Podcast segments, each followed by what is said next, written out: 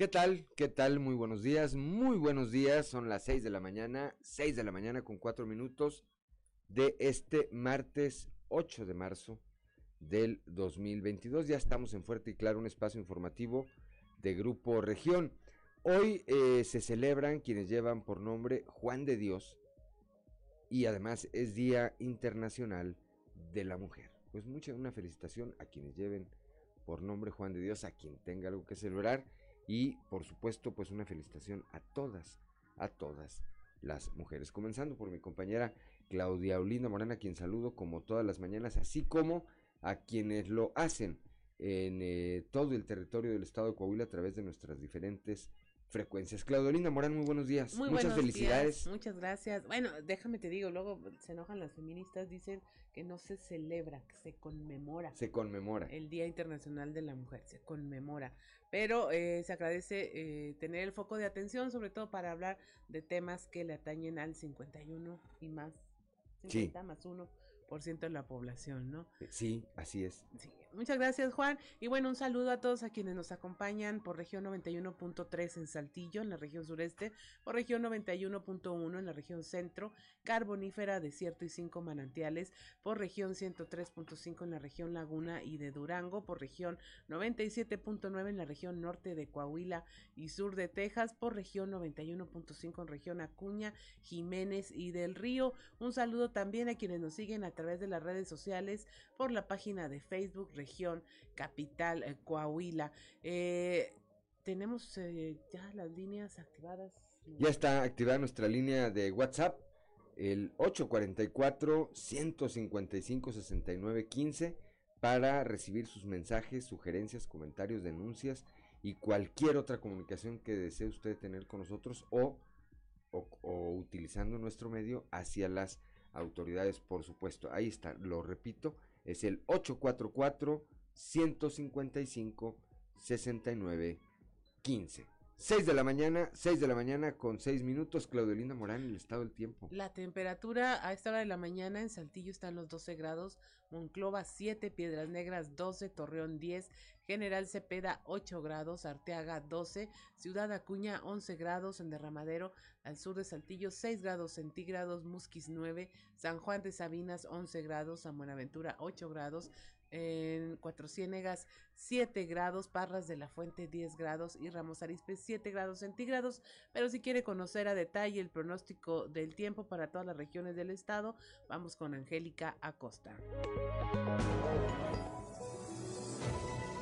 El pronóstico del tiempo con Angélica Acosta.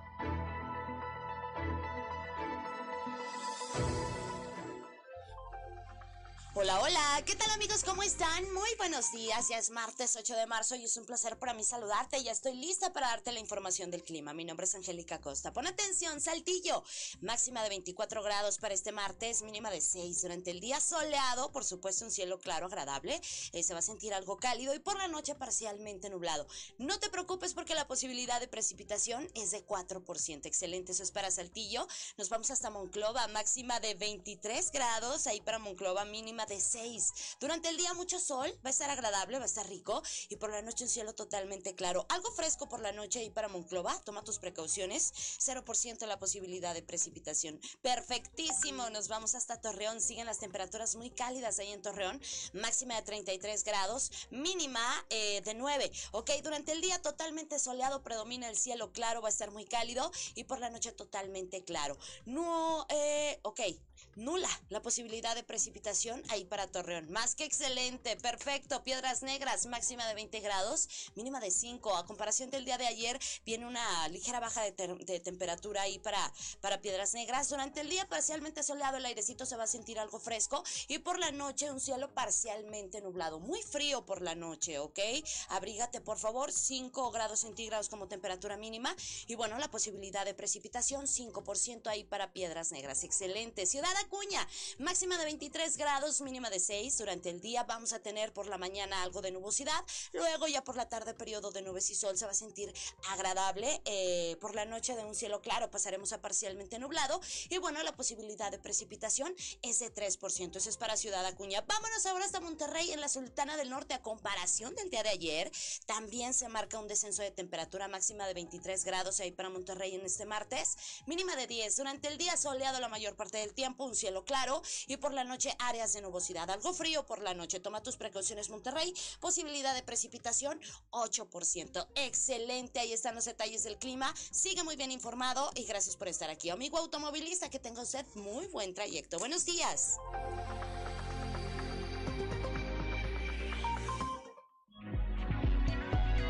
Son las 6 de la mañana, 6 de la mañana con 9 minutos. Antes de ir a nuestro siguiente segmento, te voy a explicar. Saludamos como todos los días a nuestro colaborador permanente, don Joel Roberto Garza Padilla, allá desde Ciudad Frontera, desde el municipio de Frontera. Dice, buenos días, Ciudad Frontera presente, como todos los días, honor a quien honor merece, hoy Día Internacional de la Mujer Trabajadora.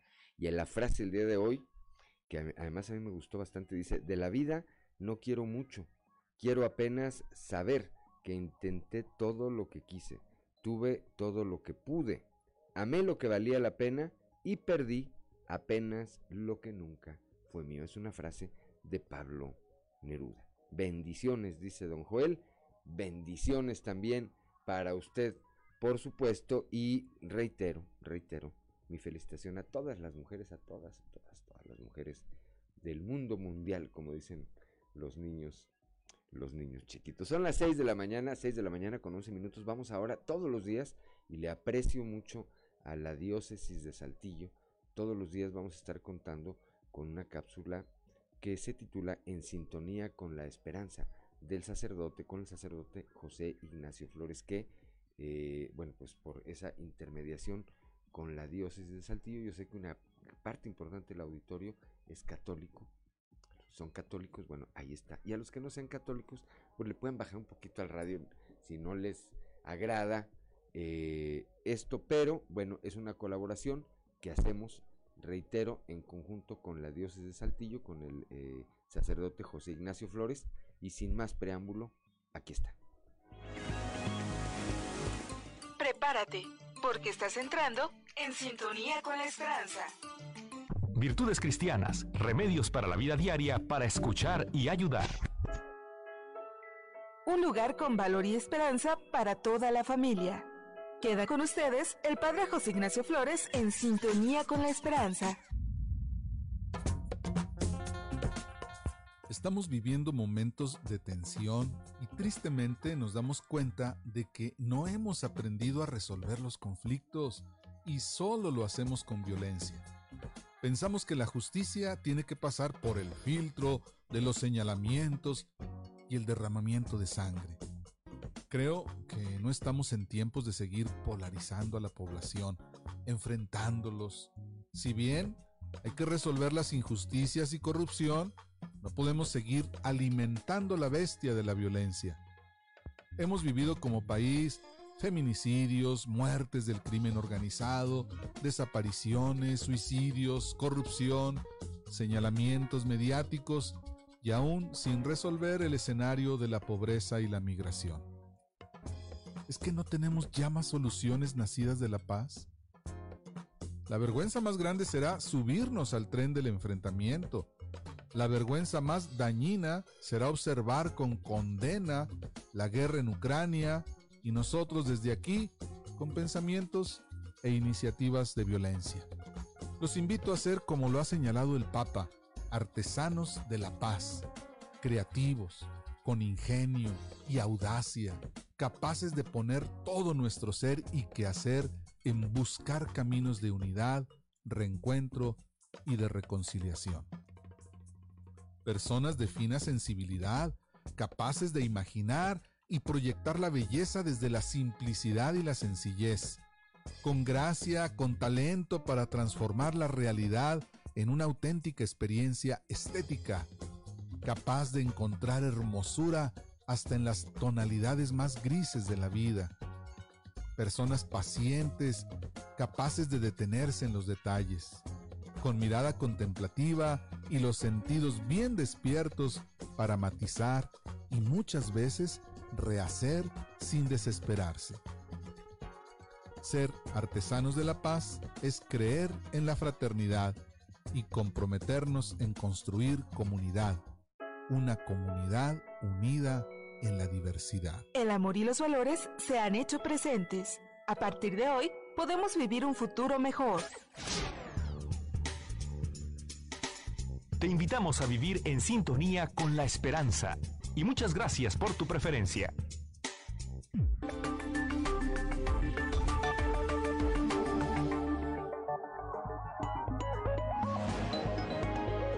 6 de la mañana, 6 de la mañana con 14 minutos, vamos directamente a la información.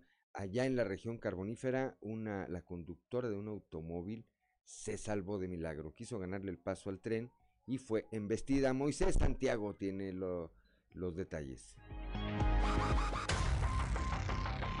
La conductora de un vehículo trató de ganarle el paso al tren en el cruce ferroviario de Sabinas.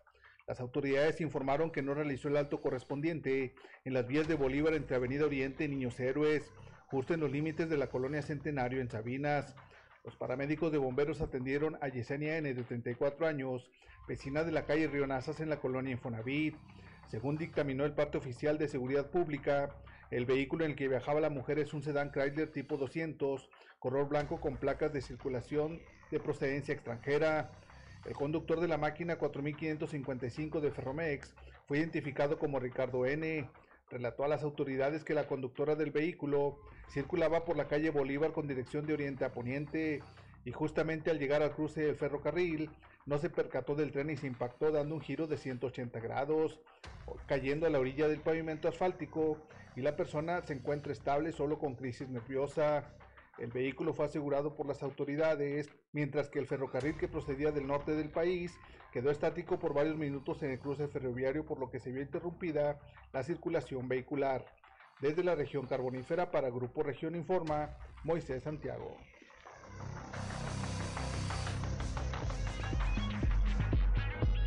6 de la mañana con 16 minutos, Claudelina Morán. Vuelca taxi en el periférico, esto en Torreón, un taxi volcó y terminó en el camellón. Víctor Barrón nos informa. Aproximadamente a las 9 horas de este lunes se registró la volcadura de un taxi en el periférico Raúl López Sánchez, a la altura del monumento de la Puerta Amarilla en el municipio de Torreón. La unidad del Sindicato Integrador de Transportistas Operadores de Ciudad Lerdo, eh, con número A380, era conducida por una mujer de 37 años de edad. De acuerdo con los primeros peritajes, la conductora del taxi habría viajado a exceso de velocidad, por lo que el automóvil terminó sobre el camellón central de la rúa. Elementos de protección civil y bomberos auxiliaron a la lesionada, quien debido a su condición debió ser trasladada a un hospital de la región. Al lugar acudieron agentes de la Dirección de Tránsito con el propósito de controlar el tráfico y prevenir riesgos en el área del percance. Para Grupo Región reportó Víctor Barrón. Son las 6 de la mañana, 6 de la mañana con 17 minutos aquí en la capital del estado. Bueno, pues aumenta el problema del el graffiti en la zona centro. Esta historia la trae Christopher Vanegas. En la zona centro de Saltillo ha aumentado la presencia de grafiti que ha afectado a los comerciantes quienes se muestran en descontento porque sus negocios han sido vandalizados no solo en las paredes, sino en los cristales que han sido tallados, problemática que se presenta no solo en el primer cuadro de la ciudad, sino en diversas colonias de Saltillo. Los más notorios a la ciudadanía son los de la calle de Victoria, pues bancos, zapaterías, puestos de comida, de periódico, entre otros, son los que han sido vandalizados con grafiti pero a lo largo y ancho del primer cuadro de la ciudad, diversos negocios son los que muestran diversas marcas o pintas realizadas por los grafiteros, dañando el aspecto de las fachadas de los negocios. Uno de los comerciantes del primer cuadro de la ciudad informó que durante el año pasado en una noche marcaron sus cristales y que no los ha podido quitar a la fecha, ya que fueron tallados. Pero este es solo uno de los casos que se ha presentado de este tipo, pues en un recorrido que se realizó por parte de Grupo Región, en las calles del centro histórico de Saltillo se contabilizaron al menos 20 negocios afectados, sobre las calles de Victoria, Pérez Treviño y Aldama. Ante tal situación, han aumentado los recorridos de los uniformados por el centro de Saltillo. No obstante, Seguridad Pública informó que no se han presentado detenciones en este año por este delito. Para Grupo Región informó Christopher Vanegas. 6 de la mañana con 19 minutos, Claudolinda Morán. Roban cableado en escuela. Los alumnos están obligados a volver a clases en línea. Juan Ignacio Maciel Aguilar, maestro de la escuela Benito Juárez de la colonia Santa Eulalia, allá en Monclova, denunció que el plantel nuevamente sufrió robos y los alumnos tuvieron que suspender las clases presenciales. Es la tercera ocasión en que en este año, ¿verdad? Nos roban Anteriormente se habían llevado mini split, ahora fueron por el cableado de, la escuela principalmente. ¿Cuándo sucedió? Fue esto el día sábado, este, fue el día sábado y pues por ahí ahorita nos enteramos al, ingresar a, nuestra escuela, ya está de manera presencial, ya estaban los niños ahí en clases este, híbridas, entonces pues ahorita tuvimos a suspender las actividades. ¿A cuándo No, no, suspendimos, eh, cambiamos la modalidad a distancia. A, distancia solamente. Digo, la presencial se tuvo que La presencial se suspendió por las. Es la escuela Presidente Benito Juárez García. En la colonia Santa Eulalia. ¿Ya cuántos se afectados por esta situación del robo? Son 200 alumnos los que tiene el plantel actualmente. Maestro, es la tercera ocasión que les roban. ¿Ya habían denunciado las otras dos ocasiones? Exactamente, ya habíamos interpuesto las denuncias. Fueron también días consecutivos. Esperemos que. ¿Qué se había robado anteriormente, maestro? Anteriormente habíamos tenido pérdida de lo que son mini split bebederos de agua, este y eh, cloro, pinol, pintura que teníamos ahí. ¿A cuánto ascienden los daños que hasta el momento les han causado? La primera vez eran 80 mil pesos en daños, ahorita desconozco la cifra de, del cableado. Ya son las 6 de la mañana, 6 de la mañana con 21 minutos, estamos en Fuerte y Claro.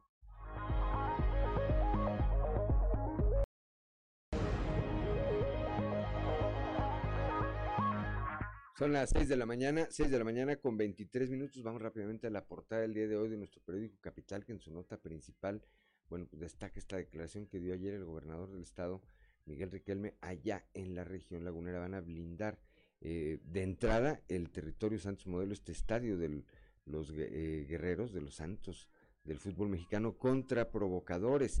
Señala que lo que se vio en Querétaro, pues evidentemente no fue un pleito entre aficionados, fue un... Eh, enfrentamiento que provocaron un grupo de agitadores, de agitadores que fueron o que parecieran eh, haber ido con un objetivo muy claro ahí al estadio de la corregidora en Querétaro. Repito, ayer decíamos, estuvo el gobernador allá en eh, la Perla de la Laguna.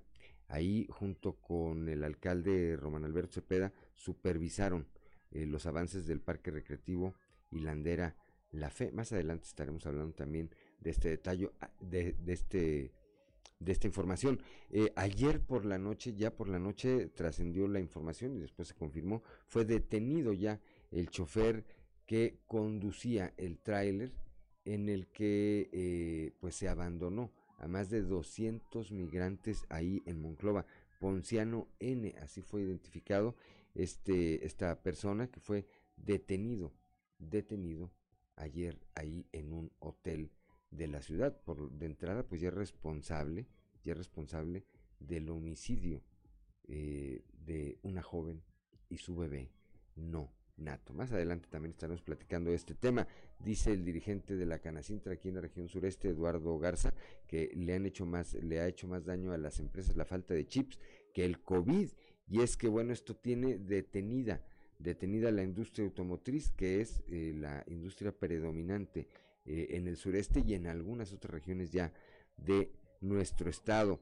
La Secretaría de Inclusión y Desarrollo, a través del Instituto Coahuilense de la Juventud, promueven la igualdad de género y la responsabilidad social entre la juventud coahuilense a través del Congreso Virtual entre, entre jóvenes. El Ayuntamiento de Saltillo también presentó ayer el proyecto de programa Juventud 2022. Ahí se reiteró que habrá una aplicación de políticas en favor de ese sector de ese sector de la población. En el contenido especial del día de hoy trajo nuestra compañera Jessica Rosales la educación vial para salvar vidas. Más adelante estaremos hablando también de este tema. El delegado del Instituto Nacional de Antropología e Historia, Francisco Aguilar, indicó que el patrimonio no se puede vender. Esto tras las publicaciones de Facebook donde se ofrece de manera, pues todo apunta que ilegal, restos de fósiles encontrados en diversas zonas de la región sureste de nuestro estado. 6 de la mañana, 6 de la mañana con 26 minutos. Vamos ahora a nuestra columna en los pasillos.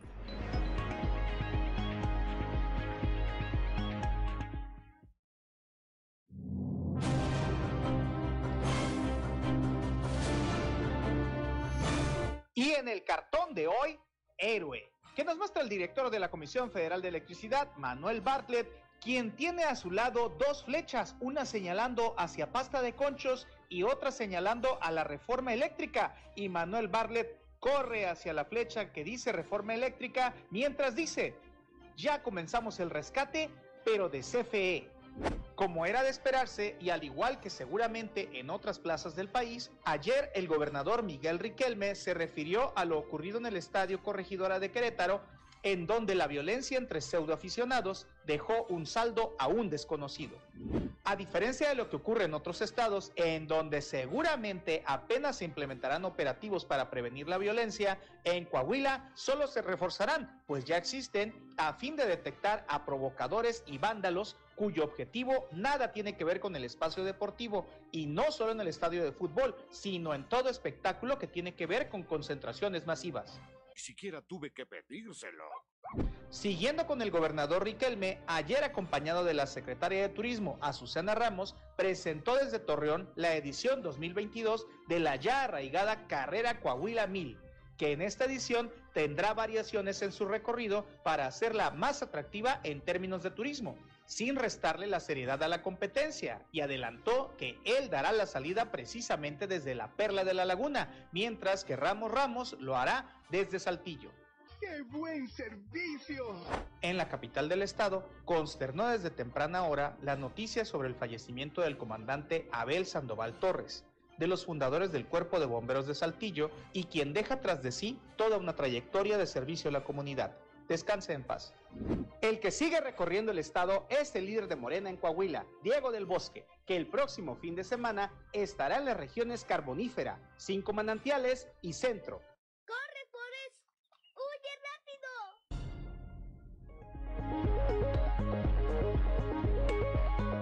Son las 6 de la mañana, 6 de la mañana con 29 minutos. Muchos señalamientos le pueden hacer al dirigente estatal de Morena, Diego del Bosque, menos menos el de que no le ande echando ganas. Yo no sé si sea por pegarle al viático. No, porque hemos visto evidencia, evidencia de las reuniones que lleva a cabo en eh, las diferentes regiones del estado en este ánimo de tratar de cohesionar a los diferentes grupos al interior de Morena, lo cual se me hace una tarea pues bastante difícil por no decir que imposible, pero bueno, pues nadie le quita la intención a Diego del Bosque. 6 de la mañana, 6 de la mañana con 30 minutos, Claudio Linda Morán, un resumen de la información nacional. Identifican a 30 participantes de la violencia en el estado, estadio Corregidora. En las próximas horas se van a girar las órdenes de aprehensión, anticipó el gobernador Mauricio Curi. De las 26 personas lesionadas, 24, 24 ya recibieron el alta al presentar una mejoría. Uno es reportado como grave ya que está intubado y uno más delicado. El gobierno estatal reiteró que no hay personas fallecidas. De los 26 lesionados, 15 son provenientes de Jalisco, 5 de Querétaro, uno del Estado de México y cinco aún no precisan su lugar de residencia. Una de las personas lesionadas perdió un ojo.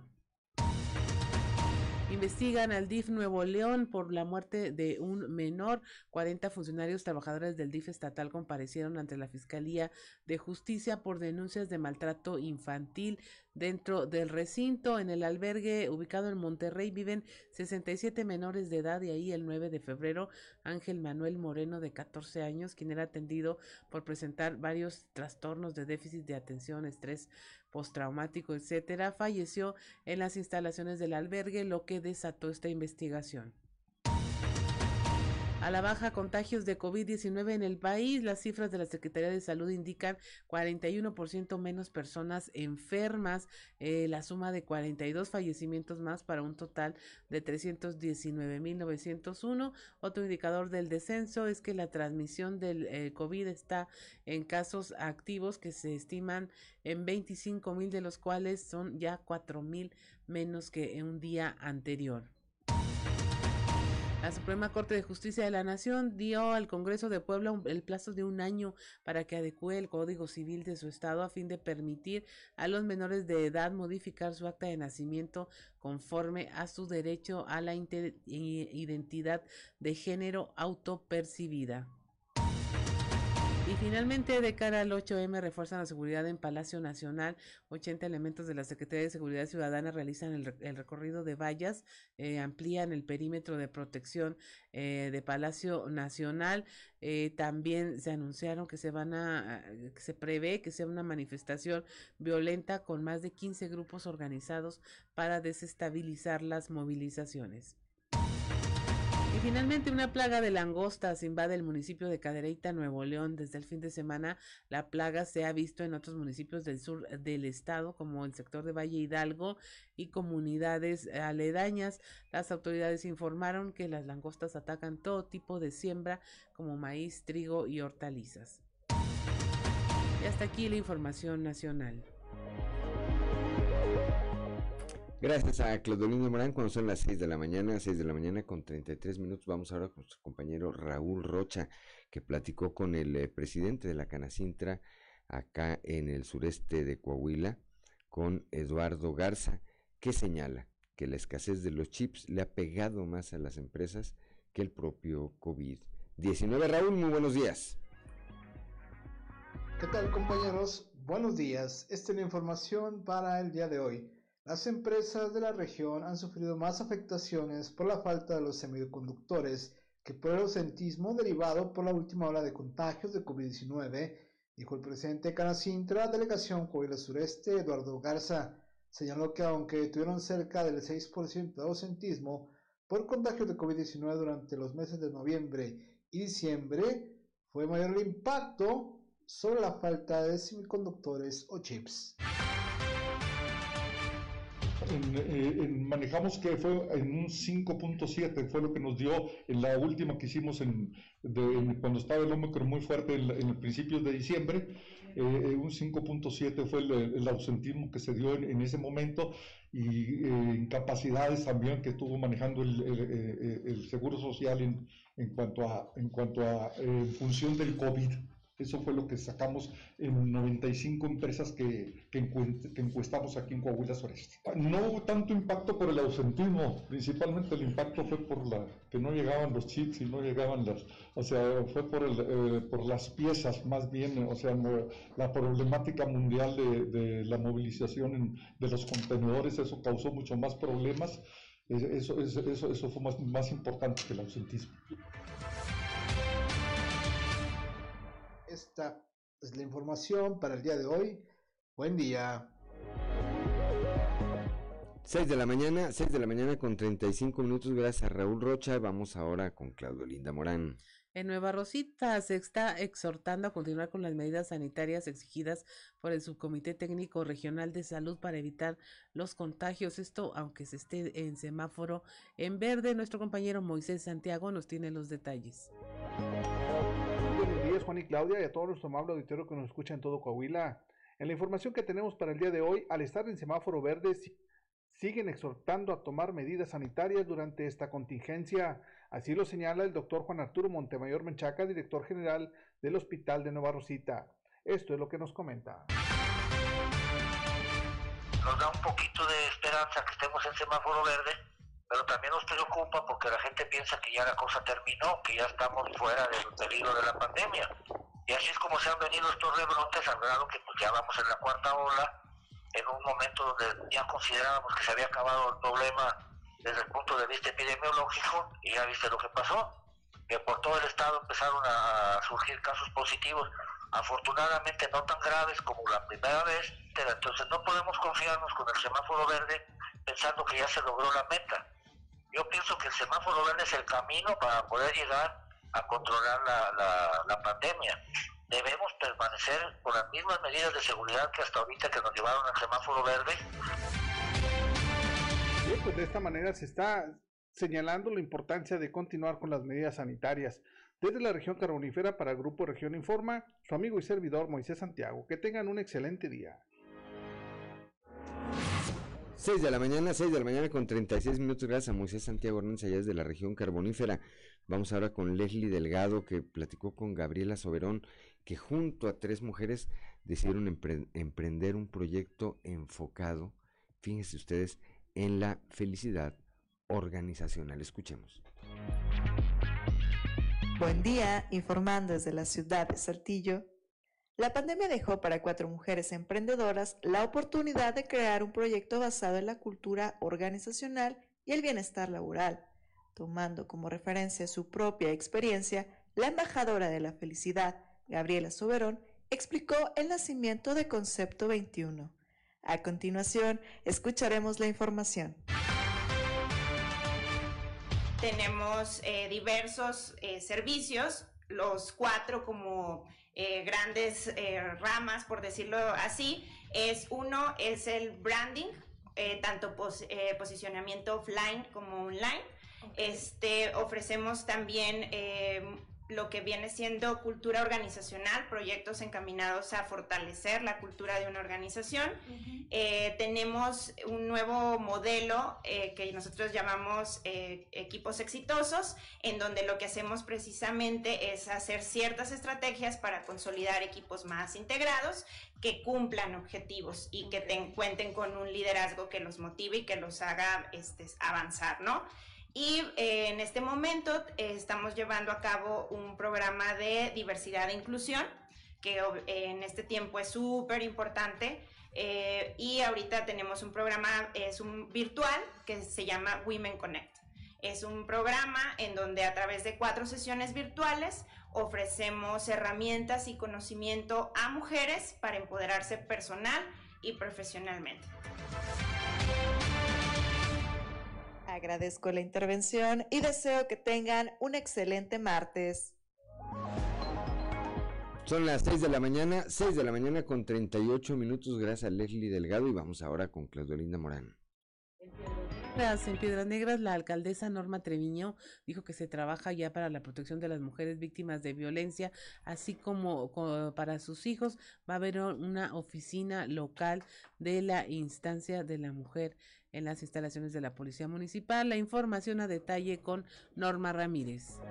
Muy buenos días. Es la información desde Piedras Negras. La alcaldesa Norma Treviño Galindo dio a conocer que este martes estará en la capital del estado para asistir a la firma de convenio entre la titular estatal de la instancia de la mujer, Katy Salinas, y el gobernador Miguel Ángel Riquelme Solís, en donde se crearán y confirmarán los compromisos del sector femenino. Afirmó que Piedras Negras se trabaja para la protección de las mujeres que son víctimas de violencia, así como a sus hijos, en donde se contará con la oficina local de la instancia de la mujer en las instalaciones de la Policía Municipal. Tuvimos el honor que nos, que nos hagan la invitación y vamos con la directora de Desarrollo Social y la que está encargada del, del Instituto de la Mujer, de la instancia de la mujer. Y estaremos eh, presenciando el convenio entre la directora de, estatal de, de la instancia de la mujer, que es la licenciada Katy Salinas, con nuestro gobernador. Y eso pues es muy importante que Piedras Negras, como todos los otros municipios, estemos incluidos en este convenio porque pues como todos lo sabemos, una de nuestras metas es el no violencia a la mujer y dar oportunidades también, impulsar mucho eh, sus talentos y eso pues nos, nos tiene muy contentos porque vamos a estar participando. Para Fuerte y Claro, Norma Ramírez. Son las 6 de la mañana con 40 minutos. Estamos en Fuerte y Claro. Regresamos.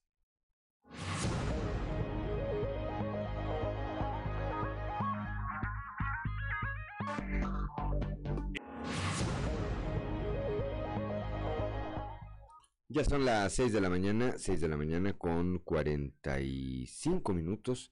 6 de la mañana con 45 minutos. Estamos de regreso ya aquí en información y vamos ahora hasta la región lagunera. Ya está allá nuestro compañero Víctor Barrón. Bueno, pues eh, todos o casi todos fuimos testigos, fuimos testigos el pasado fin de semana de estas terribles escenas ocurridas en el Estadio Corregidora de Querétaro. Ayer, ayer durante su estancia allá en la Perla de la Laguna, el gobernador Miguel Riquelme abordó, abordó este tema y por supuesto desde el enfoque de lo que tiene que ver con Coahuila. Víctor Barrón, muy buenos días.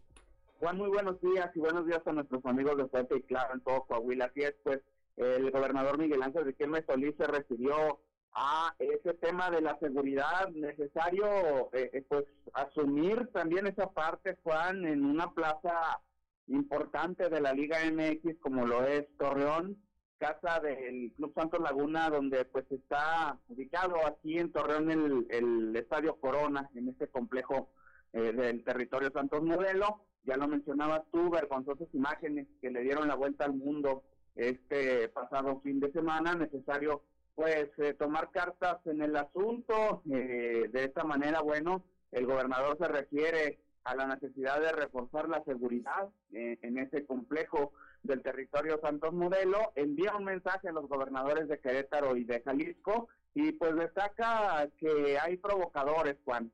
La afición que va a disfrutar en familia del fútbol es una y bueno, hay infiltrados que sin lugar a dudas eh, eh, acuden precisamente a provocar este tipo de disturbios. Sobre todo en ese contexto escucharemos lo que mencionó aquí en Torreón ayer el gobernador Miguel Riquelme. Queremos lamentar y condenar los hechos sucedidos en el estadio de fútbol de Querétaro.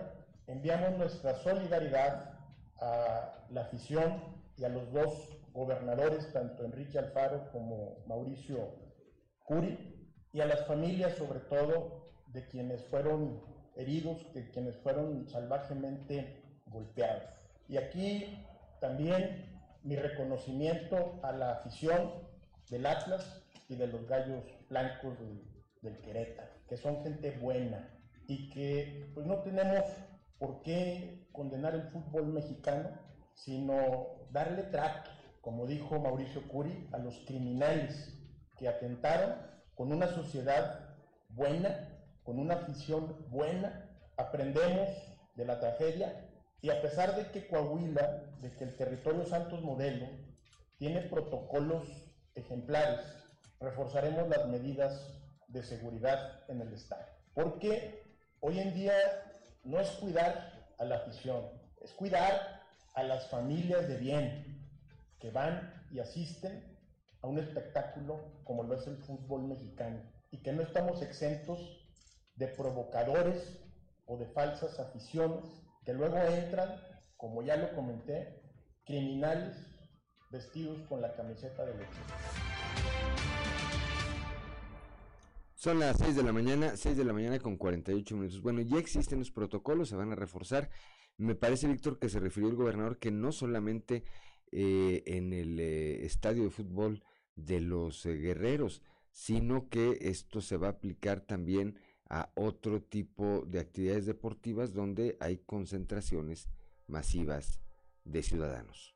Así es, mencionó que eh, pues hay también estadio de béisbol, eh, distintos eventos masivos donde bueno se, se reforzará este tema de, de la seguridad, lo que se habló en torno al, al estadio de, de Santos Laguna, eh, eh, enfatizó el gobernador que surge a iniciativa de la propia directiva del conjunto o del club albiverde y de esta manera, bueno, eh, se empieza a, atender esta, esta situación con protocolos que como tú lo mencionas, son ya muy bien establecidos. Hay, incluso lo mencionó el gobernador ayer aquí en Torreón, partidos de alto riesgo calificados así, Juan, mm. contra equipos de Nuevo León donde se aplica todo un dispositivo de seguridad e incluso los camiones se revisan antes de que entren a Torreón, eh, eh, por allá con los límites de, de Matamoros, Coahuila, y de esta manera, bueno, eh, se empieza a dar ese protocolo con pues las porras visitantes que, en su momento arriban a Torreón, así que bueno, se, se reforzará la vigilancia en la entrada, eh, la revisión y demás, todo para que pues, las familias puedan disfrutar tranquilas, Juan, de un espectáculo como es el fútbol. Así es, así es. Gracias, gracias Víctor Barrón por tu reporte. Un saludo allá hasta la región lagunera. Saludos a todos, buenos días. Gracias, son las 6 de la mañana, 6 de la mañana con 50 minutos que habría que acotar que ayer el gobernador responde esta pregunta hecha precisamente eh, de manera particular por nuestro compañero Víctor, Víctor Barrón. Este, y bueno, pues se refería el gobernador a que no nada más en el estadio de fútbol, ¿verdad? En otros eh, deportes. Eh, hay tres equipos de béisbol. Aquí en Saltillo no creo que batallen, porque sí sigue yendo la gente a ver a los haraperos o no. Sí va gente a los haraperos. Sí va gente a los haraperos. Cinco o seis, dice Ricardo López. Bueno, pues que entre cinco, estos, estos cinco o seis aficionados no se vaya a colar un vándalo. Ahora, ¿en dónde sí va gente? Ah, pues a Monclova, y los acereros de Monclova, allá sí es, allá sí es una locura. Ya está Monclova. Claudio Linda Morán. 6 de la mañana con 51 minutos. Hablando de Monclova, precisamente nuestra compañera Guadalupe Pérez nos tiene una actualización de esta información del tráiler eh, en donde se transportaban a migrantes de una manera totalmente inhumana y donde pierde la vida una mujer y su bebé no nacido. Buenos días, Guadalupe. Excelente día, muy buenos días, auditorio. Sí, efectivamente, ayer alrededor de las 8 de la noche presentó a una persona quien se presume es o era el conductor del tráiler, del cual fue abandonando a los migrantes aquí al norte de la ciudad de Monclova. Y bueno, pues este fue presentado en el C4 en cumplimiento de una orden de aprehensión. De esto nos habla el delegado Rodrigo Chaires de la Fiscalía Regional de Monclova. El tema que a nosotros eh, incumbe en cuanto a la investigación, pues es la integridad física de las personas. Como ustedes lo saben, lamentablemente fallece una mujer de aproximadamente 20 años de edad que se encontraba embarazada, igualmente prende al, producto de la gestación. Al iniciar la carpeta de investigación, se allegan algunos datos importantes y ahorita, eh, como ustedes eh, lo acaban de advertir, de estos datos se hizo una relación del cúmulo de datos de prueba. Muchos de estos datos de prueba son medios tecnológicos y estos medios tecnológicos pues, nos permiten ubicar a la persona respecto a la cual ya se tenía la investigación y se pudo hacer una identificación de dicha persona. Es una persona de entre 45 y 50 años de edad, es originaria del Estado de México, así lo indican los primeros datos. Algunas personas de, que venían en traslado en su calidad de migrantes, eh, lo identifican a esta persona. Entonces, eh, sobre, esta, sobre esta identificación se trabajó, se integró la carpeta de investigación. Posteriormente al cumplimiento de esta orden de aprehensión, se solicita eh, la audiencia inicial para que sea presentado ante la autoridad judicial ya corresponde a la autoridad judicial fijar el día y hora para la celebración de la audiencia, que seguramente será el día de mañana. ¿Cuáles son los delitos que se le imputan, licenciado? Sobre todo el fallecimiento de la mujer de 20 años y de su producto de gestación, al igual eh, pues que la, la, puesta en peligro de las demás personas eh, a las cuales se brinda la atención. 6 de la mañana con 54 minutos, pues estaremos muy al pendiente, eh, mi estimada Guadalupe, de lo que ocurra en este caso, pues que está en el foco y en la atención de toda nuestra audiencia. Muchas gracias por la información y que tengas una excelente jornada. Excelente día y sí, efectivamente hoy se llevará la audiencia inicial. Estaremos esperando a que se re, eh, esta orden de aprehensión, el cumplimiento de la misma y se formule la imputación de cargos. Muchas gracias, Guadalupe. Que tengas un excelente día. Excelente día. 6 de la mañana, ya son las 6 de la mañana con 54 minutos. Es terrible lo que ocurrió también aquí con este grupo, con este grupo de migrantes. Y bueno, pues detuvieron ya a quien eh, conducía este vehículo que inexplicablemente atravesó una gran parte del país sin que ninguna autoridad se diera cuenta, ni migración, ni la Guardia Nacional, ni la Guardia Nacional División Caminos, ni, ni nadie, nadie se dio cuenta. 6 de la mañana con 55 minutos, dice el licenciado Juan José, licenciado y magistrado, Juan José Yáñez Arreola, que sí va gente a ver a los haraperos. Si lo dice él, entonces debe ser cierto porque pues es magistrado, ¿verdad? Los magistrados dicen la verdad. Un saludo, Un saludo, por supuesto, a toda la afición de los Zaraperos, que es mucha, es muchísima la afición de los Zaraperos. Y un saludo de manera particular al licenciado Yañez Arreola, nuestro amigo. 6 de la mañana, 6 de la mañana con 55 minutos, estamos en Fuerte y Claro.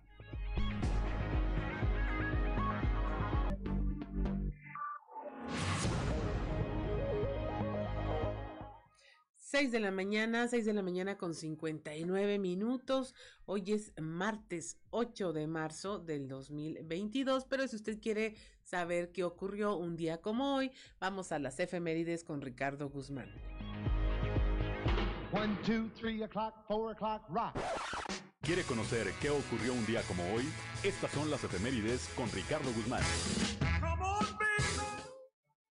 Como hoy, pero de 1908, murieron 129 mujeres que reclamaban los mismos derechos laborales que los hombres en el incendio de una fábrica textil de Nueva York, hecho que dio origen al Día Internacional de la Mujer. También, el 8 de marzo, pero de 1917, obreras rusas tomaron las calles de Petrogrado y se levantaron en contra de la guerra que causó la muerte de dos millones de soldados rusos. Cuatro días después, el zar fue obligado a renunciar y con el gobierno provisional las mujeres lograron su derecho al voto. Y un día como hoy, pero de 1975, durante la Asamblea General de la Organización de las Naciones Unidas, celebrada en esta ocasión en México, fue designada esta fecha como el Día Internacional de la Mujer.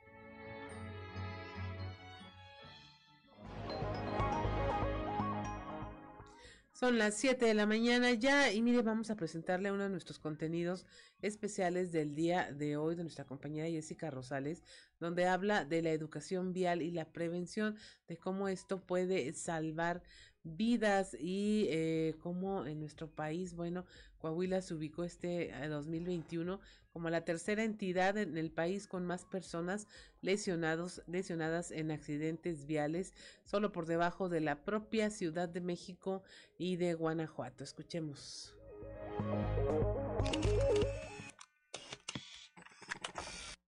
En México, cada 24 horas, al menos 40 personas pierden la vida atropelladas o en percances vehiculares en las calles del país mientras que Coahuila se ubicó en 2021 como la tercera entidad en el país con más personas heridas en accidentes viales, solo por debajo de Ciudad de México y Guanajuato.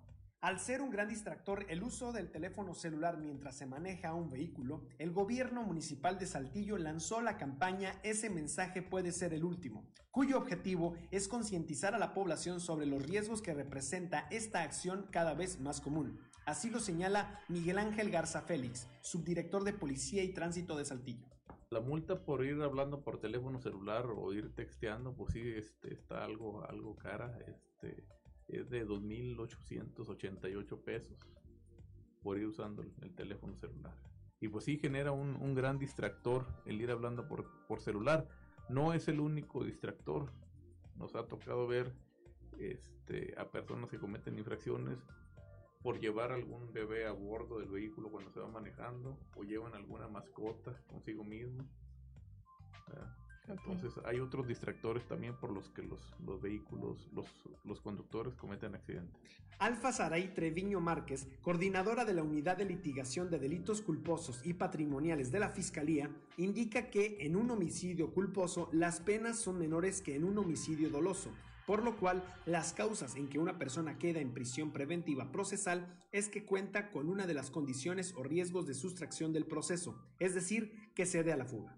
Sí, así es. Eh, eh, hay que tomar en cuenta que estamos hablando de un homicidio culposo. La pena es muy inferior a un homicidio doloso. Entonces, en este caso, las causas por las cuales una persona queda en prisión preventiva procesal es toda vez que cuenta con alguna de las condiciones o riesgos de sustracción del proceso. El hecho de que una persona, en este caso un conductor, atropelle a una persona, no quiere decir que sea responsable. Existe una pirámide de movilidad urbana en el cual obviamente siempre el peatón es primero, luego los las bicicletas, las motos, los vehículos de, de este, sedanes y después todos los vehículos de carga.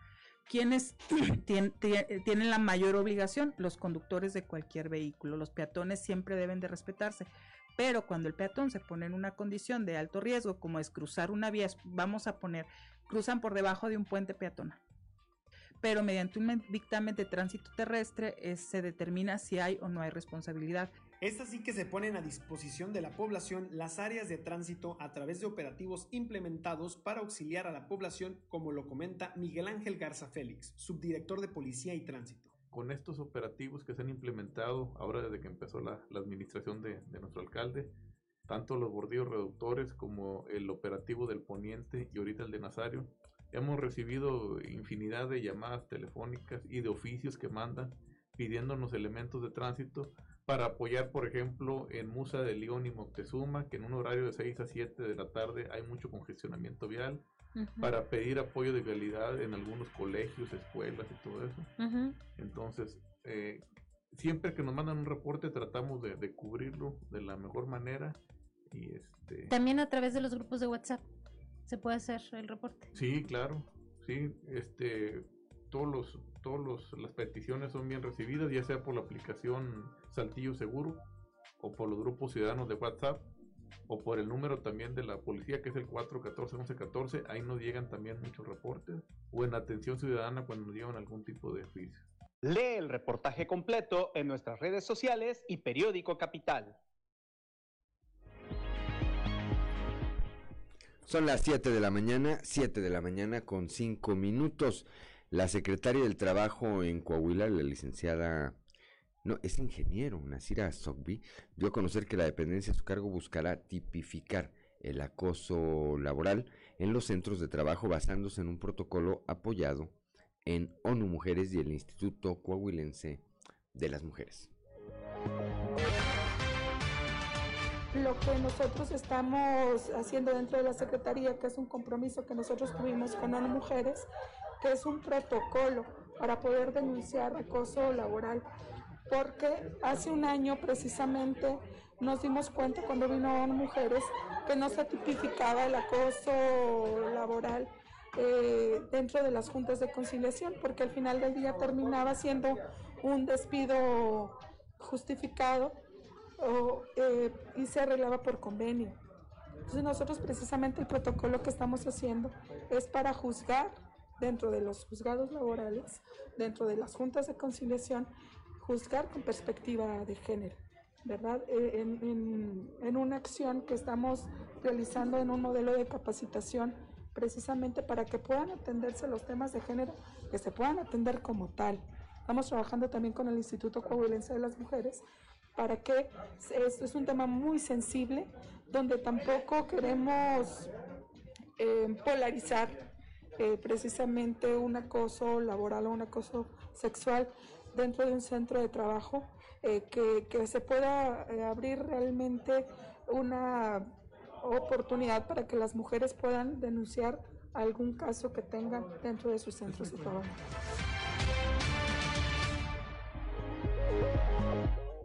Son las 7 de la mañana, 7 de la mañana con 7 minutos, Claudolina Morán. Galilea del Bosque es fotógrafa documentalista. Ella creó una red en donde se da un espacio a la mirada individual y colectiva de las mujeres en el estado porque dice todas tienen algo que decir y sí hay fotógrafas de Coahuila.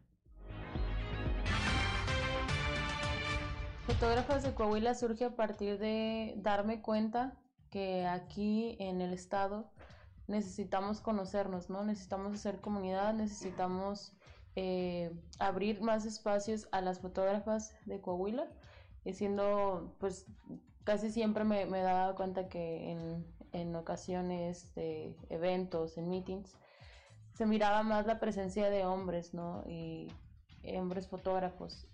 Y, y me preguntaba, me cuestionaba el hecho del papel de, la, de las mujeres fotógrafas eh, aquí, ¿no? En, el estado. Y cómo podíamos conocernos, cómo podíamos, eh, pues ahora sí que hacer esta comunidad. Y surge a partir también de, la idea de, del colectivo de fotógrafas del norte, de otra organización que, que fundó Belia de la Cruz, fotoperiodista de, eh, que radica en Monterrey. Al conectar con ella y conocer también todo su proyecto, me di cuenta pues de que aquí hacía falta ese espacio. Son las 7 de la mañana, 7 de la mañana con 8 minutos.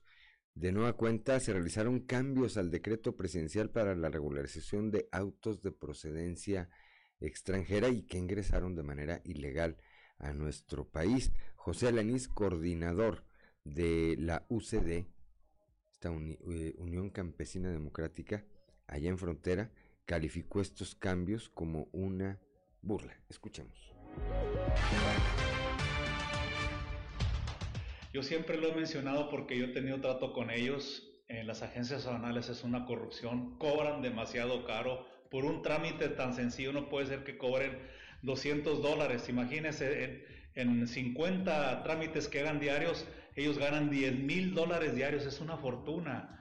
Me ha tocado ver en las mesas de, de ellos cuando estoy ahí, las mesas están tapizadas de dinero en fajillas de dólares que cobran por los trámites tan sencillos que nosotros acá, los ciudadanos, lo podemos hacer en internet. Era, tan sencillo y, eh, instalar los datos personales y los datos del vehículo, así tan sencillo no lo habían puesto y ahora no. Ahora se retractan y dicen que van a entrar las agencias aduanales. Eh, pues esto se debe a una falta de, de capacidad, de que no está bien asesorado tanto sus secretarios como sus subordinados, todos los de abajo, todos los coordinadores, no saben ni cómo está la situación acá, ¿verdad? Él había quedado de ayudarnos con esos 2.500 a todos. Son las 7 de la mañana, 7 de la mañana con 10 minutos.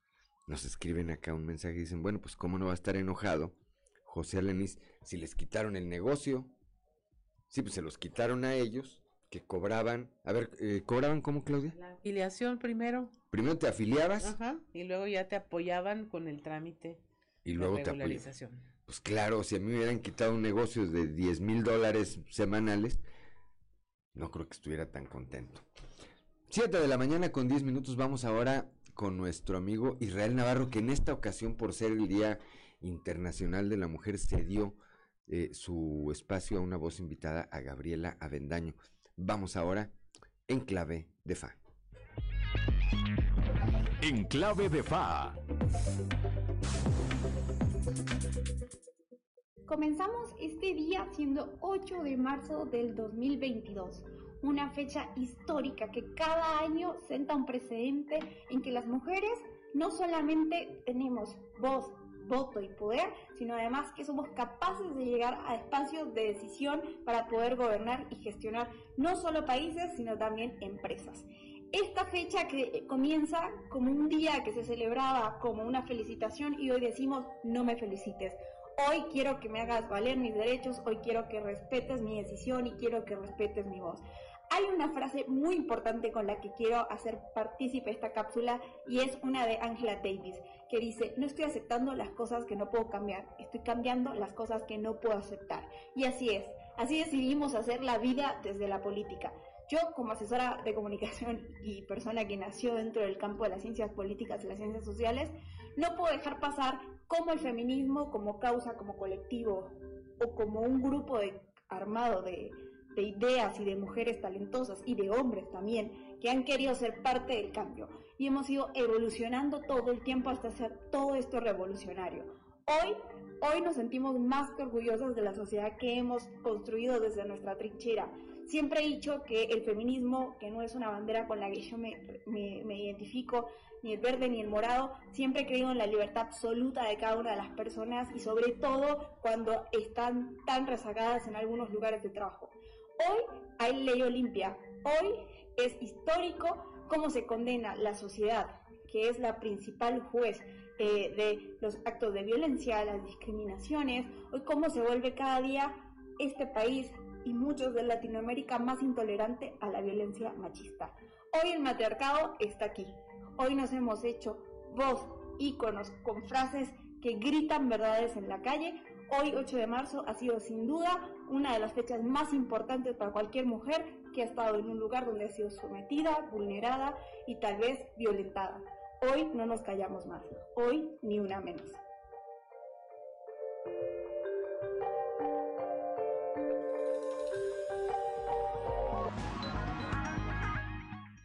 7 de la mañana con 13 minutos y ya tenemos en la línea al delegado del INA en Coahuila, Francisco Aguilar, con quien siempre es un placer conversar, sobre todo con estos temas que nos interesan a todos. Eh, recientemente nuestros compañeros reporteros tenían esa información de que estaban en Facebook vendiendo fósiles aquí en Saltillo y bueno, el delegado nos va a aclarar esto se vale, no se vale, qué medidas se pueden tomar y si ya hay algún tema legal al respecto. Buenos días, delegado. Claudia, ¿cómo te va? En primer lugar, no se vale. Escuchando tu comentario, sí. no es viable igual, perdón, primero muy buenos días para ti, para Juan. Este, no se vale, ¿por qué? Porque está contra la ley del país. Eh, y no nada más la ley bueno, vamos a poner un poquito en contexto a la gente. Existe una ley que es una ley federal sobre monumentos, zonas arqueológicas, artísticas, históricas que abarca todos estos temas desde la paleontología hasta la antropología. Pero también existe otra que es la ley de bienes nacionales, que es donde se habla muy específicamente. Hace algunos años hubo un poquito de controversia porque decían que la ley de nosotros necesitaba una declaratoria presidencial, fueran este, respetados los fósiles. Bueno, a raíz de eso se hizo un estudio muy consensado con, con, los legisladores y se vio que se tenía más protegida desde hace mucho antes del 72 del tema de los fósiles con la ley de bienes nacionales. Entonces, bueno, ya se ha hecho una, una conclusión de las mismas. Hace el año pasado se, se actualizó la ley orgánica del instituto, se publicó en el, en el diario oficial de la federación, ya la muy bien y muy claro el tema de los fósiles. Y sí, ese sí es un delito, es un delito y es un delito federal. Este, no se pueden vender. se, se genera un tema de, de que hay que denunciar o se sigue de oficio esto. Se, persigue de oficio, pero todos nosotros hicimos la denuncia. Mire, ahorita justamente habría para actualizar el tema y tenemos en Mercado Libre a la venta un amonite de 1.10 kilos, 11 centímetros de alto, 2.950 pesos. Es muy común, Claudia, y, te voy a decir algo, no nada más con los fósiles, hasta con las piezas arqueológicas, ¿eh? Sí. Que está todavía mal legislado el tema arqueológico, digo, obviamente le damos, en la ley mexicana se le da un poquito más de interés al tema de, de la arqueología, sin embargo la paleontología también. Ahora, la gente luego dice, no, no pasa nada. Yo les diría, no, sí pasa. Y pasa de que mínimo pasas dos años en la cárcel, hasta diez. Este, hemos tenido desafortunadamente, lo digo así, desafortunadamente casos en, el Estado donde se han tenido que, que, que denunciar y, que la gente ha, pues, ha pasado días, no días, años en la cárcel. El último caso todavía fue el, o sea, para tomar referencia, el último caso todavía fue en el 2019. Sí. Un extranjero que venía en un avión que, que voló a la ciudad de Torreón con una pieza arqueológica. Se le ocurrió, al momento que lo revisan, decir que sí, que tiene una pieza arqueológica y la venía a vender. Eso lo detiene la Guardia Nacional, en el tiempo la Policía Federal todavía en el aeropuerto, nos avisan a nosotros, hacemos el dictamen y digo, nosotros hacemos la denuncia correspondiente, y además de que se persigue de oficio, como te digo, y pues, la, resolución del juez fue dos años, 40 días. Así es. Y el, cuate tuvo que pasar este, ese tiempo y además pagar una multa pues, bastante alta, ¿no? Las, las sanciones no las pone tu servidor, o sea, las sanciones las pone un juez, no son lo que nos compete es este, pues ratificar en este caso este tipo de denuncias, pero sí, y además, pues tratar de hacer conciencia en la gente que si eso tiene ahí millones de años, ya le dieron de la torre al contexto arqueológico, al contexto paleontológico. El tema no es nada más de que saqué la pieza y me la llevé, es que hay alrededor. Tú le acabas de arrancar el corazón al, animal o, al, o, al, humano o, o a lo que estaba ahí. Ya no tienes una forma de darle una continuidad a su historia. Así es, delegado. Oiga, y aprovechando ahora en febrero estuvo el presidente Andrés Manuel López Obrador allá en el norte, se hablaba de la ampliación de eh, para de, uno de los carriles en la frontera para ampliar los puentes internacionales, pero que eh, se tendría que demoler un antiguo hotel de ferrocarril que está protegido oh, por el INA. ¿Ahí ya hay algún avance, alguna negociación al respecto? Te refieres de Piedras Negras, ¿verdad? Piedras Negras, sí. Sí, claro, el, el, el Hotel del Ferrocarril es un hotel que tiene del siglo XIX, lo conocemos perfectamente bien. Acabamos de, tener una actualización de inventarios con, con, con la, el patrimonio inmobiliario viario ferroviario. Sí. Este, fíjate que no se tendría que demoler, ¿eh? Ya Ah, viendo bien el proyecto no se tendría que demoler, se dio la, la posibilidad de conservarlo. Y este, yo creo que ahí al señor presidente le, le, le dieron mala información por dónde iba, por dónde iba a ser el cruce, porque ya lo habíamos visto nosotros. Ajá. Porque más sería demoler, perdón, el, el antiguo eh, hotel, sería también demoler el cuartel militar y demoler la antigua Sí. aduana que está ahí. Entonces, no, no, no, no da, digo, quien conoce ahí esa, esa parte de Piedras pues, en la, en la, en la, en la parte donde está el puente peatonal y no, no, no, no, no tendría que demoler. Afortunadamente, querido. No, es bueno, ya tenemos una buena opción, ya no tiene que derribarse ese patrimonio. Oye, finalmente, ¿qué pasó con la denuncia que pusieron ante la fiscalía por la demolición de la casa aquí en Saltillo que estaba en General Cepeda y Pérez Treviño? La semana pasada recibimos la notificación del juez y ya hicimos nuestro periodo alegatos.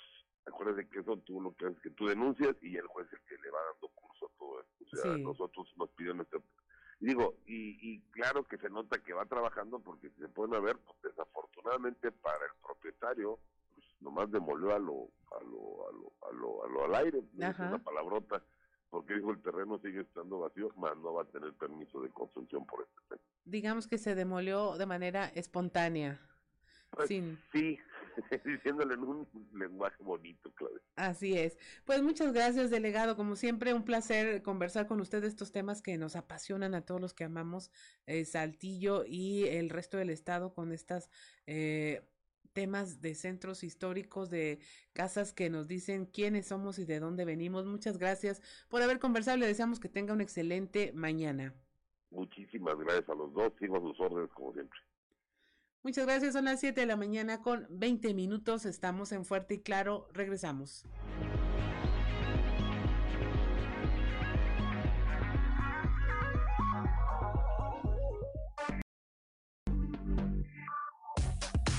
Trizas y trazos con Antonio Zamora.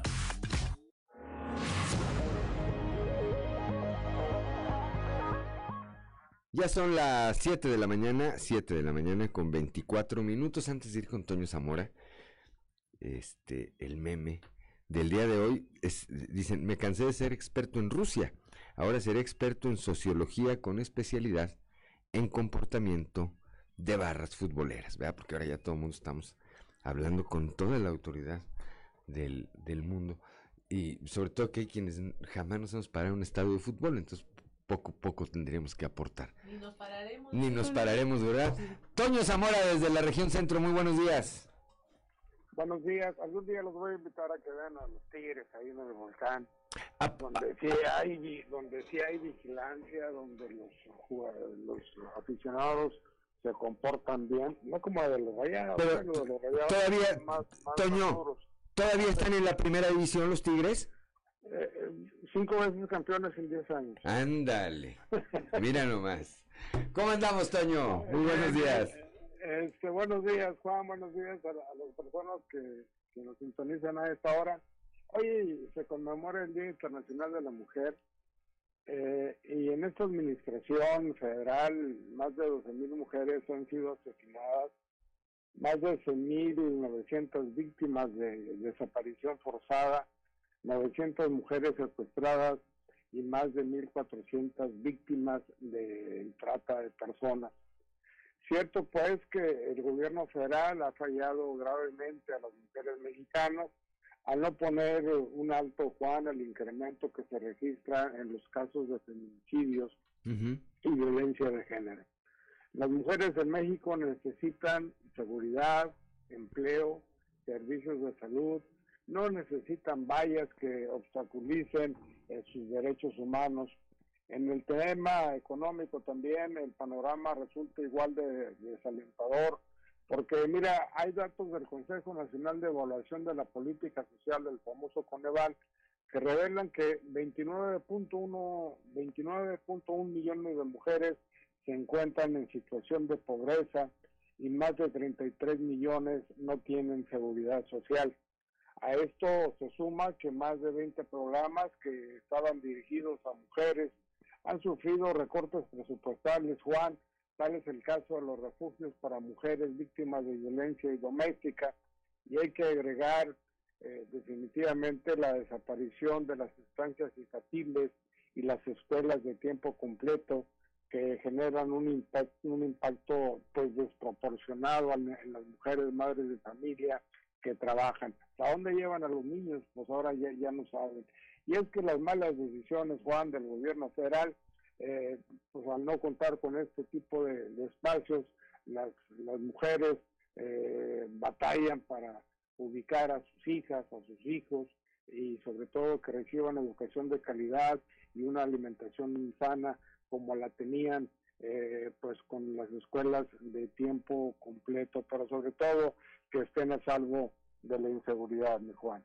Pues ese es el panorama, eh, Toño, ese es el panorama que hay, que me parece que lo describes de manera muy clara. Y el, eh, hay que recordar que las mujeres son cerca del 51% de la población, es decir, son mucho más mujeres, son más mujeres que hombres. Eh, yo no sé si a la gran mayoría de ellas o a la gran mayoría de las que han resultado afectadas, muchísimas madres trabajadoras, este, pues esto, esta, esta acción o inacción, como lo queramos ver, de parte del gobierno federal, tenga alguna respuesta próxima en los procesos electorales, donde ellas tendrán la oportunidad de reconocer o de castigar a quienes les prometieron una cosa y les dieron otra, Toño. Sí, yo creo que sí, no, yo creo que sí podría afectar en los comicios, sobre todo el hecho de que no se ha hecho nada por solucionarle los problemas, o por solucionar los crímenes que se han dado de mujeres, la violencia física existente también en contra de ellas. Y creo definitivamente que debe afectar en, los comicios. Eso es lo que creo yo. Quién sabe qué es lo que vaya a pasar el día de, la elección. Eh, este, este año se eligen gobernadores en algunos estados y bueno, vamos a ver qué tanta es la participación de, las féminas al momento de acudir a votar, que normalmente, como tú lo dices, eh, Juan, es cierto, normalmente también salen más, eh, salen más mujeres a votar que los hombres, ¿no? O definitivamente las mujeres llevan al marido a que voten.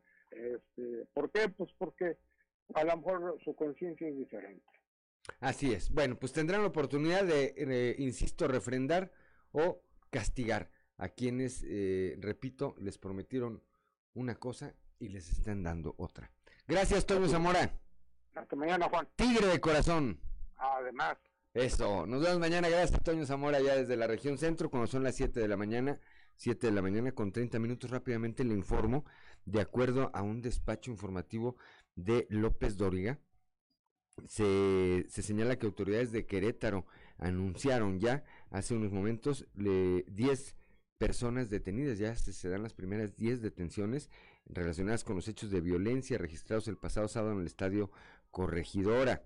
A los detenidos eh, de nombre Jesús N., José Alfredo N., Iván, Jonathan, Carlos, Víctor, Adrián, Juan Manuel, Eduardo y Edgar Emanuel N., eh, se les eh, detuvo, se les detuvo con órdenes de aprehensión por su posible participación en delitos de homicidio en grado de tentativa, violencia en espectáculos deportivos y apología del delito. Durante los cateos se aseguraron 82 prendas deportivas con logos del equipo Querétaro, cuatro pares de tenis, algunos con posibles manchas de sangre, 22 teléfonos celulares y diferentes indicios que abordarán a la continuidad de las investigaciones. Me llama la atención y esto refrenda, me parece, me parece que esto refrenda lo que decía el eh, gobernador del estado de Querétaro desde un principio y que siguen sosteniendo, los eh, delitos por los que están acusados son homicidio en grado de tentativa. Es decir, no se aprecia hasta ahora que el gobierno o que el Ministerio Público esté reconociendo la muerte de ninguna, de ninguna persona. 7 de la mañana con 32 minutos, ya está Osiris García en la línea telefónica. Osiris, muy buenos días. ¿Cómo están vos todos por allá? Buenos días. Aquí andamos. ¿Como guerreros? Como guerreros del Santos. Ay, no, no, no toques el fútbol, luego si no, no, no dejo de, sentir escosor. No me toquen ese vals. ¿Tú cómo estás, Osiris? Muy buenos días. Bien. ¿Cómo, andamos? ¿Qué novedades tenemos? Con un poco de, de tos, pero creo que no moriré esta vez. Bien, pues, pues hoy es el Día de Internacional de la Mujer y a veces nos volvemos como opinólogos y queremos andar hablando de todo, las personas que estamos en los medios de comunicación y de pronto más que hablar de ese tipo de cosas hay que como que sentarse y escuchar.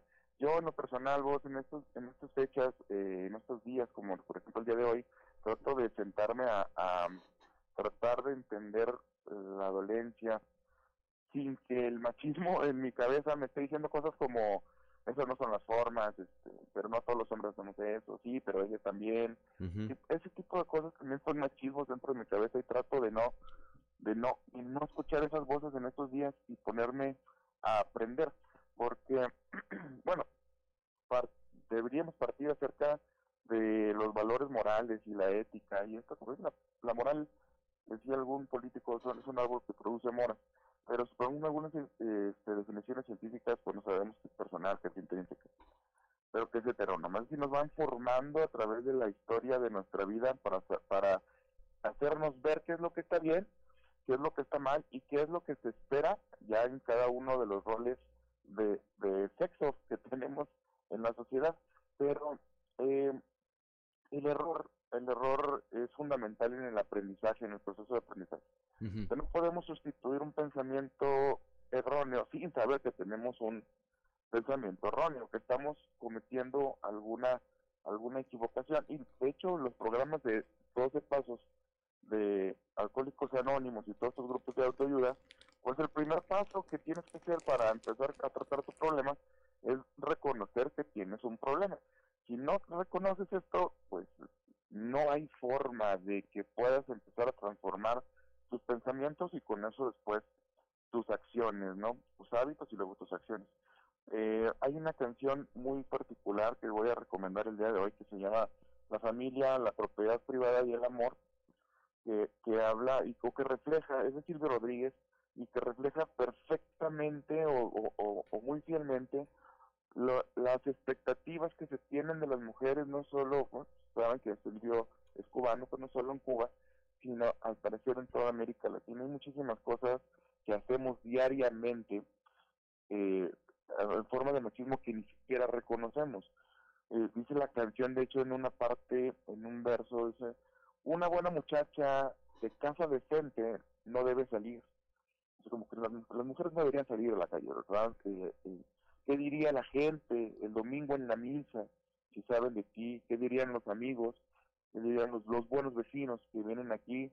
¿Qué dirían las ventanas? su madre, su hermana y todos los siglos de colonialismo español. Entonces, ahora que, que empiezan a hacer estos movimientos de mujeres que son eh, radicales algunos, eh, pues nada más en estricta correspondencia a lo que les toca vivir dentro de ellos, me trato de sentarme a verlas, a escucharlas y aprender detrás de todo el movimiento que pudiera parecerme un poco eh, extremo o radical, qué es lo que verdaderamente les han sentido durante años en ese despojo de hasta cierto grado de humanidad que, se les hace eh, históricamente de forma sistemática en los países de América Latina, en nuestra sociedad. Hoy nos toca sentarnos a, escuchar y a tratar de deconstruirnos lo más que podemos, ¿verdad? Pues porque ya estamos más bien este, entradones en edad, en lo más que podamos y lo más que demos y creo que el objetivo no es nada más a las personas que tenemos, no sé, la edad que yo tengo, que son 40 años, sino eh, a las próximas generaciones, tratar de decirles que, pues sí, que no necesariamente tienen que vivir eh, como nosotros vivimos a través de lo que nos enseñaron nuestros padres y a través de la, de la religión y otras formas eh, de coacción que tiene el sistema que, en el que vivimos hoy. Sí, que evidentemente, coincido contigo, evidentemente hay una situación de desventaja en, muchos de los ámbitos para hacia las mujeres, comenzando, y hay que decirlo, por muchos de los eh, centros laborales donde a trabajos iguales a una mujer le pagan menos simplemente porque es mujer. Tan tan. Es pareciera que hasta, pareciera, hasta parecería Osiris Auditorio que está escrito en la ley federal del trabajo porque nada más por el hecho de ser mujer sopas, ya le tumbaron un porcentaje de lo que eh, ganaría si fuera un hombre. Y en el otro tema, eh, eh, claro que coincido también contigo, hay quienes o, o hay eh, eh, la formación de quienes fuimos de o somos de anteriores generaciones, traemos una formación, traemos una formación que está muy cerca o muy eh, cercana a eh, modelos machistas y que es un esfuerzo de todos los días eh, irlos modificando. Creo que cuando eh, esto puede ayudar y es un ejemplo y es una vivencia muy personal y muy particular y en ese sentido quiero ser muy explícito en ello. Creo que quienes tenemos la fortuna de tener una hija, comenzamos a cambiar. A partir de ahí comenzamos a cambiar muchos de los eh, comportamientos y de la, de la manera en que eh, teníamos formados estos moldes con respecto a- al tema de la mujer. Es decir, a ver, y te pongo un ejemplo en 30 segundos. ¿Por qué en una familia donde hay eh, niños y niñas, por qué las niñas son las que tienen que aprender a barrer y a lavar los trastes? Y no los niños. O sea, tampoco se trata de que nada más los niños. ¿Por qué no todos? Claro. Bueno, porque venimos de una formación donde lo que veíamos era eso. Claro.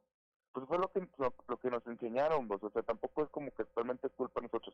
Lo que sí es culpa de nosotros es que estemos viendo que el mundo está cambiando y no queramos verlo. Como, podríamos tam- también ser como, como el presidente, ¿verdad? Diciendo, no, son resabios de los gobiernos anteriores y del neoliberalismo. Es como, sí, compadre, pero ya tienes tres años en el poder. O sea, ya te llegaste prometiendo el cambio y cuando llegaste no cambiaste nada porque dijiste que los de antes eh, tenían una forma de hacer las cosas. O sea, también podríamos hacer de esta manera, ¿verdad? No, no, pero yo ya estoy formado así. Sí, pero vale exactamente.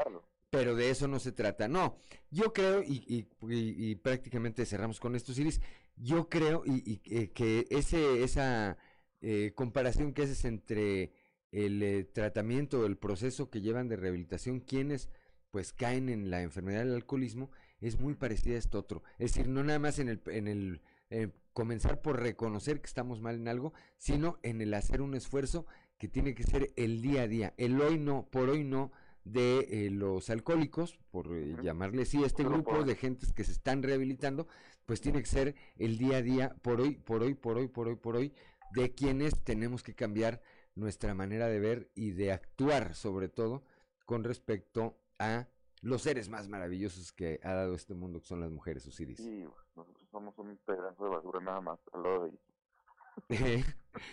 bueno, pues ahí está, ahí está este eh, pequeño análisis. Hoy dejamos de ser este, expertos en barras futboleras, nos convertimos en, en expertos en, en temas de la mujer. No, lo hacemos, yo creo que lo hacemos con el mejor de los ánimos, con Sí. eh, to- toda, con, to- con toda la intención de que sí, en la medida que podamos cambiar, aunque sea nuestra realidad más cercana, creo que con eso es más que suficiente, Osiris. Sí, sentarnos a aprender, pues vale la pena, sentarnos a escuchar. Pásala bien, nos vemos el viernes, guitarra en mano aquí en el estudio. Gracias. Muy buenos días. 7 de la mañana, 7 de la mañana con 41 minutos estamos aquí en Fuerte y Claro.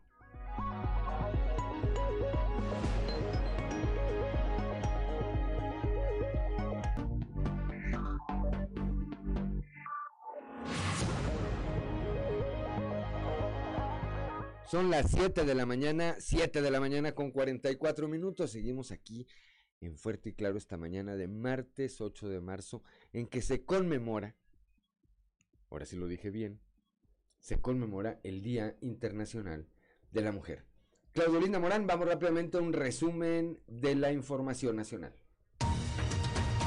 Identifican a 30 participantes de violencia en el Estadio Corregidora. En las próximas horas ya se están girando las órdenes de aprehensión, anticipó el gobernador Mauricio Curi. El número de personas lesionadas es de 26, de los cuales 24 recibieron el alta al presentar una mejoría. Uno está reportado como grave ya que está intubado y uno más en estado delicado. El gobierno estatal reiteró que no hay personas fallecidas. De los 26 lesionados, 15 son de Jalisco, 5 de Querétaro, uno del Estado de México y 5 aún sin su lugar de origen de residencia. Una de las personas lesionadas perdió un ojo. Investigan al DIF Nuevo León por muerte de un menor. 40 funcionarios trabajadores del DIF comparecieron ante la Fiscalía de Justicia por denuncias de maltrato infantil dentro del recinto. En el albergue Fabriles murió Ángel Manuel Moreno, de 14 años, el 9 de febrero, quien era atendido y además presentaba trastorno de déficit de atención, hiperactividad, estrés postraumático, trastorno depresivo, discapacidad intelectual y crisis epilépticas. Falleció en las instalaciones del albergue, por lo que se desató esta investigación. A la baja los contagios de COVID-19 en el país, las cifras de la Secretaría de Salud indican que hay un 41% menos de personas enfermas. La Suprema Corte de Justicia de la Nación dio al Congreso de Puebla el plazo de un año para que adecue su código civil para permitir que los menores de edad modifiquen su acta de nacimiento conforme a su derecho a la identidad. Refuerzan seguridad de Palacio Nacional con vallas previo a la marcha del 8M. Ahí las autoridades anticipan que habrá violencia luego del anuncio de Martí Batres, secretario de Gobierno, quien dijo que ya se tiene información de 15 grupos organizados para desestabilizar las movilizaciones. Finalmente una plaga de langostas invade el municipio de Cadereyta, Nuevo León. Estas langostas atacan todo tipo de siembra como maíz, trigo y hortalizas. Avanzan de sur a norte en el municipio de Cadereyta y viene de Monte Morelos. Y hasta aquí la información nacional. Son las 7 de la mañana, 7 de la mañana con 47 minutos. La conductora de un automóvil se salvó, salvó la vida de milagro le quiso ganar el paso al tren y fue embestido. Esto ocurrió ya en la región carbonífera. Moisés Santiago nos informa. La conductora de un vehículo trató de ganarle el paso al tren en el cruce ferroviario de Sabinas. Las autoridades informaron que no realizó el alto correspondiente en las vías de Bolívar entre Avenida Oriente y Niños Héroes, justo en los límites de la colonia Centenario en Sabinas. Los paramédicos de bomberos atendieron a Yesenia N de 34 años, vecina de la calle Rionazas en la colonia Infonavit.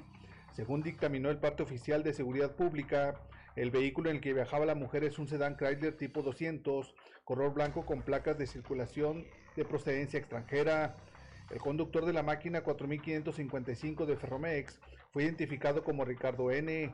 Relató a las autoridades que la conductora del vehículo circulaba por la calle Bolívar con dirección de oriente a poniente y justamente al llegar al cruce del ferrocarril no se percató del tren y se impactó dando un giro de 180 grados, cayendo a la orilla del pavimento asfáltico y la persona se encuentra estable solo con crisis nerviosa. El vehículo fue asegurado por las autoridades, mientras que el ferrocarril que procedía del norte del país quedó estático por varios minutos en el cruce ferroviario, por lo que se vio interrumpida la circulación vehicular. Desde la región carbonífera para Grupo Región Informa, Moisés Santiago.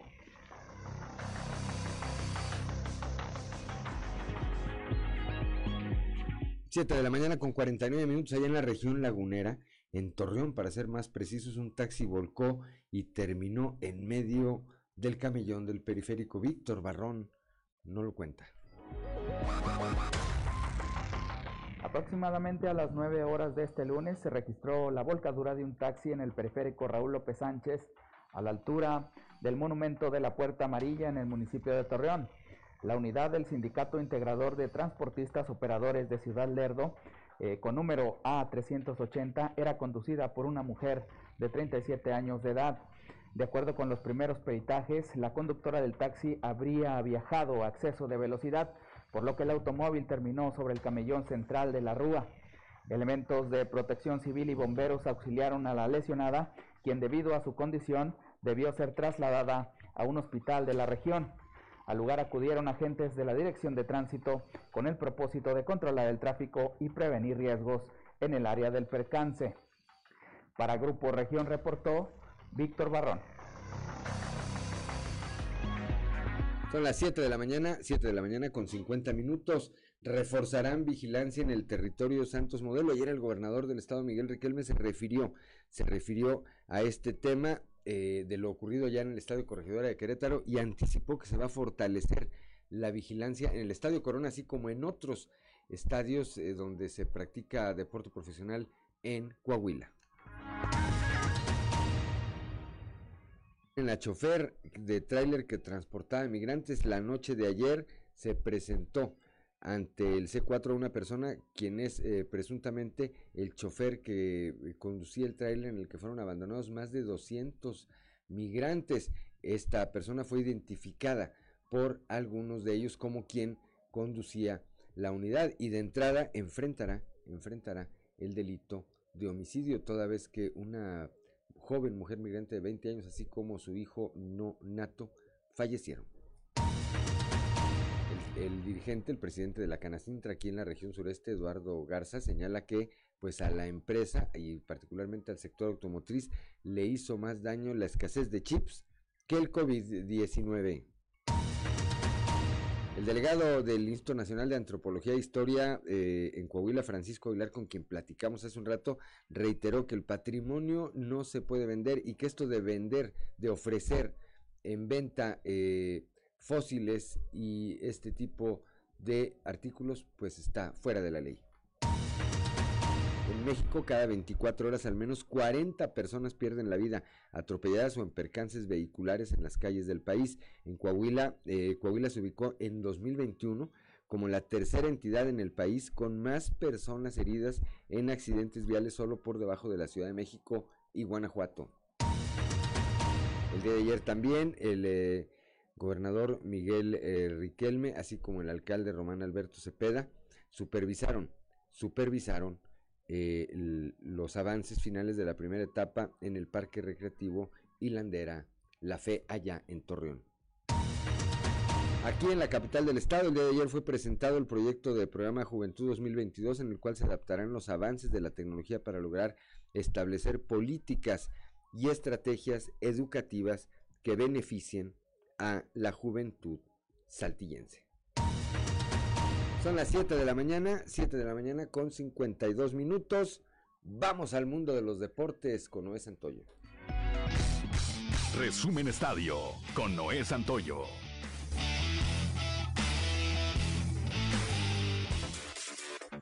La Fiscalía de Querétaro dio a conocer que se solicitó y obtuvo del juez de control 26 órdenes de aprehensión y la autorización de 21 cateos, los cuales se realizan en diversas colonias de los municipios de Querétaro, El Marqués, Corregidora, Colón y San Juan del Río, tras la pelea que se dio el pasado 5 de marzo en el estadio de la Corregidora y que dejó 26 hospitalizados, de los cuales 22 ya fueron dados de alta. Se acreditaron hechos delictivos de 26 principales agresores, de los cuales solo se avanzó en su nombre debido a los procesos legales. Con el mandato judicial que fue otorgado por el juez de control del Poder Judicial, la unidad especializada en la investigación de homicidios, que está integrada por personal ministerial, pericial y policías de investigación, además de apoyados en la Policía Estatal, se realizan 21 cateos simultáneos en 17 colonias en los mencionados municipios. El día clave llegó. Hoy la liga y los dueños de equipos se reúnen en una asamblea que decidirá muchas cosas respecto a la bronca que se suscitó el fin de semana en el estadio La Corregidora. Hoy se dará a conocer la desafiliación o no de Querétaro, sanciones para el club o los involucrados y qué pasará con la barra de los equipos. La tarde de este lunes, Hernán Cristante atendió a los medios de comunicación luego de los actos violentos ocurridos en el estadio La Corregidora durante el partido de Querétaro contra Atlas. El entrenador de los Gallos Blancos compartió que el mayor temor que viven actualmente es debido a las amenazas de muerte que asegura han recibido él y sus jugadores. Las grandes ligas de béisbol planean cancelar otra semana de juegos de temporada regular si no puede aceptar un nuevo acuerdo de negociación colectiva con la Asociación de Jugadores de las grandes ligas para el día de hoy por la noche, agregando otra capa de presión a las negociaciones ya tensas a medida que se acerca el cierre patronal de la liga a su día número 100 el gobernador Miguel Ángel Riquelme Solís presentó la décima segunda edición de la Coahuila Mil Adventure, con la que dijo se da a conocer la seguridad que se brinda a los competidores en la entidad, además de ser las mejores rutas del país. El mandatario estatal señaló que la estrategia de trabajo en el manejo de la pandemia permite que esta carrera se desarrolle y afirmó que continuarán con los protocolos, pues lo que ha caracterizado a Coahuila es que no se ha bajado la guardia. En rueda de prensa se informó que de nueva cuenta se hará la prueba anti-COVID a los pilotos y que se tendrán los tres helicópteros del estado al servicio de la misma, así como ambulancias, por si se requiere algún traslado. El gobernador expresó su gusto de presentar este tipo de eventos de talla internacional y que son la suma del trabajo de la sociedad para dar una buena recepción a los turistas y visitantes que recorren 12 municipios coahuilenses. Resumen Estadio con Noé Santoyo.